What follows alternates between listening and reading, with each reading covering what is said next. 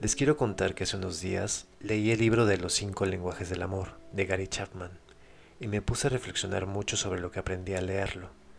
Básicamente habla que todos tenemos cinco lenguajes del amor, que se dividen en palabras de afirmación, actos de servicio, regalos, tiempo de calidad y toque físico. No sé ustedes, pero yo nunca me había puesto a pensar qué tipo de lenguaje de amor tengo, o el que me gustaría recibir, y después comprendí que es algo realmente importante. Tal vez existan más tipos de lenguaje de amor, pero me gustaría contarles de los que vienen en el libro. El lenguaje de palabras de afirmación se refiere a recibir de tu pareja palabras bonitas, básicamente, palabras que te motiven, que te llenen, que te hagan sentir importante y especial. Por ejemplo, espero que tengas un bonito día, mi amor, o tal vez un hoy te ves especialmente hermosa, o Muchas gracias por todo lo que haces por nosotros. En verdad lo valoro mucho. Palabras que edifiquen a tu pareja y que la hagan sentir importante y especial. El siguiente lenguaje es tiempo de calidad. Este creo que es bastante claro. Tiempo de calidad no se refiere a estar con tu pareja simplemente por estar, por cumplir un compromiso de verse. Tiempo de calidad se trata de disfrutar el tiempo juntos, de conocerse en diferentes situaciones, de estar en los buenos momentos pero también estar en los malos. No quiere decir que te la vas a vivir pegado a tu pareja, porque el tiempo para cada uno también es importante, pero asegúrate que cuando estén juntos sea un tiempo significativo en el que le demuestres tu amor. Eso es lo más importante. El lenguaje del amor de regalos se refiere a todos los detalles que tenemos con nuestra pareja. No tiene nada que ver con el dinero, aunque si te lo puedes permitir, tampoco tiene nada de malo.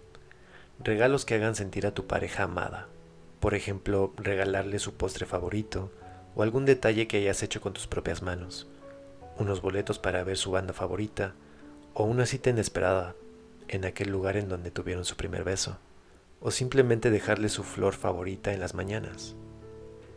No se necesita esperar a que sea un día especial para poder darle algún detalle a alguien a quien amamos y demostrarle lo importante que es para nosotros. El lenguaje de actos de servicio como su nombre lo indica, se refiere a realizar actos que a tu pareja le gustaría que realizaras. No sé, como ayudar en alguna labor de la casa sin necesidad de que te lo pidan, o preparar la cena para que esa noche no tenga que cocinar, o acciones tan simples como acompañarla hasta su casa, aunque viva hasta el otro lado de la ciudad, o ayudarle con las tareas, acciones que ayuden y que hagan sentir bien a tu pareja, sin llegar a ser acciones demandantes tipo órdenes, sino acciones que el otro está dispuesto a realizar, simplemente porque te ama y porque desea demostrártelo. Y finalmente toque físico.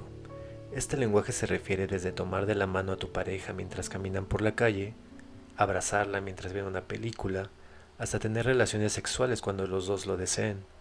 El toque físico es una forma de demostrar amor, con las caricias, con los besos, con hacerle piojito mientras ven una serie juntos. Ahora que pudimos ver cada uno de los lenguajes del amor según Chapman, déjame hacerte una pregunta. ¿Cuál es el tuyo? ¿Cuál es tu lenguaje? Tal vez te pase lo mismo que a mí, que al principio pensé que todos eran mis lenguajes, y hasta cierto punto es verdad.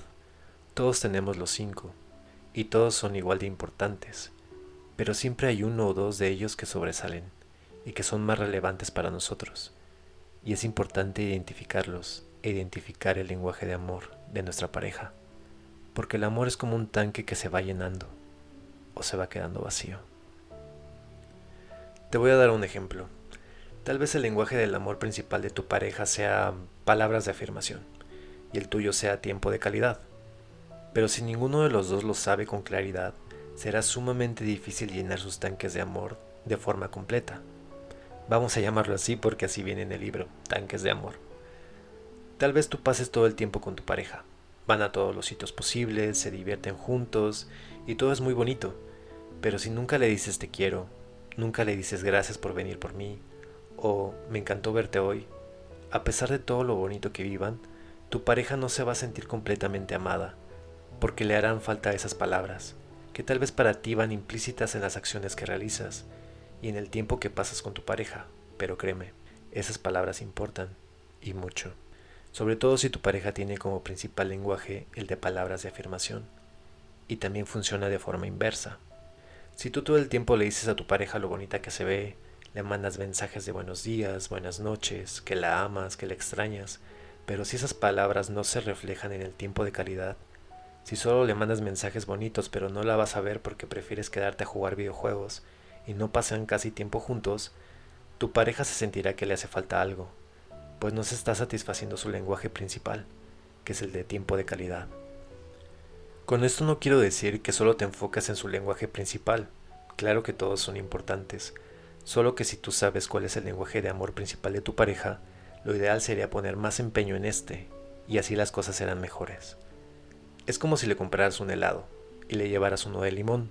Te lo va a agradecer y le va a gustar el detalle, pero le hubiera encantado que le llevaras el de cajeta, que era su favorito. Después de todo esto, ¿ahora ya sabes cuál es tu lenguaje del amor?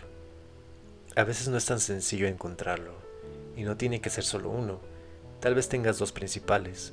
Lo importante es identificar cuáles son y podérselo comunicar a tu pareja, para que sin descuidar los demás puedas hacer especial énfasis en el suyo y poder demostrarse amor de la mejor forma para ambos.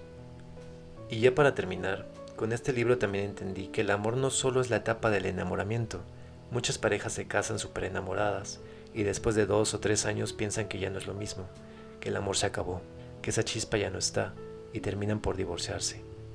La verdad es que el amor no se termina nunca, o al menos en una situación ideal no debería de ser así. Simplemente lo que termina es la etapa del enamoramiento y comienza una nueva etapa, la etapa de ir creciendo con tu pareja, incluso ir envejeciendo juntos. Obviamente no va a ser el mismo tipo de amor que cuando tenías 15 años y ninguno de los dos quería terminar la llamada, pero es simplemente otra etapa, en donde hay que saber que el amor nunca deja de ser, solo se adapta a las etapas de la vida. Y con esto no me refiero a que se vuelva un amor aburrido.